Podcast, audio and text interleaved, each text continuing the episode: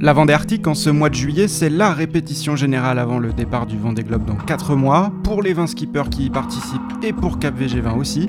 Alors pendant 15 jours, on passe en mode arctique.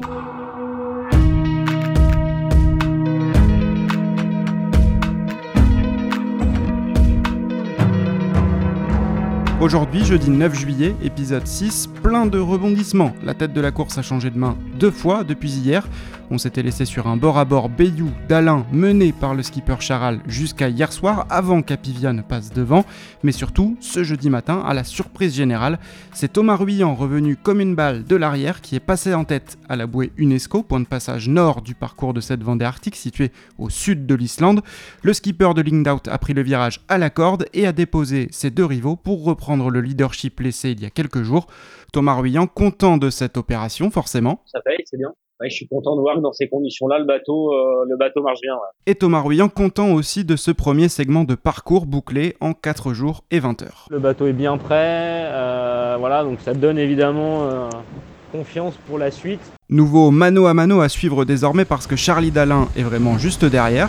Bon, deuxième finalement, il y a Thomas qui nous a fait l'intérieur. Et Jérémy Bayou suit, lui aussi, mais il était encore leader hier, alors forcément aujourd'hui il est plutôt amer. Pour gagner les courses, il faut être bon, mais je crois qu'il faut un peu de réussite aussi. Là, elle m'échappe un peu la réussite, donc c'est un peu énervant. Euh, c'est comme ça, euh, ça fait pas du bien. Hein. Cette joute autour de la bouée UNESCO aura tenu toutes ses promesses. L'UNESCO d'ailleurs, dont Boris Herman, le skipper allemand de Sea Explorer Yacht Club de Monaco, est un des ambassadeurs.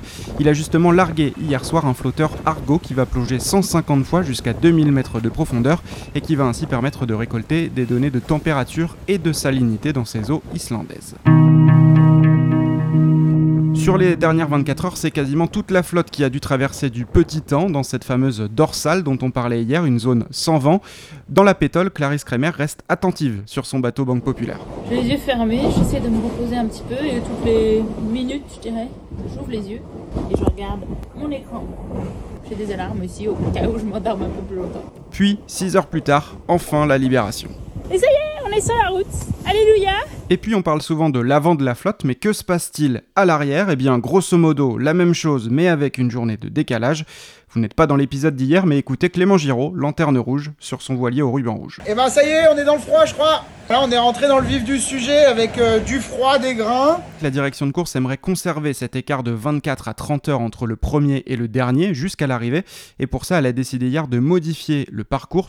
La flotte n'ira finalement pas aux Açores, une zone anticyclonique où le risque de rester englué était trop grand, donc la bouée Gallimard a été déplacée. Explication du directeur de course Jacques Carès. On l'a un peu monté en latitude et décalé un petit peu vers l'est, ce qui fait que les premiers arriveraient sur la matinée du 15 et 24-30 heures après, les derniers seraient sur la ligne d'arrivée au Sable d'Olonne également. Une décision validée par le nouveau leader de la course, Thomas Ruyant. Sur le parcours originel, euh, je commençais à regarder un petit peu mes stocks quand même, hein, parce que ça aurait été assez long.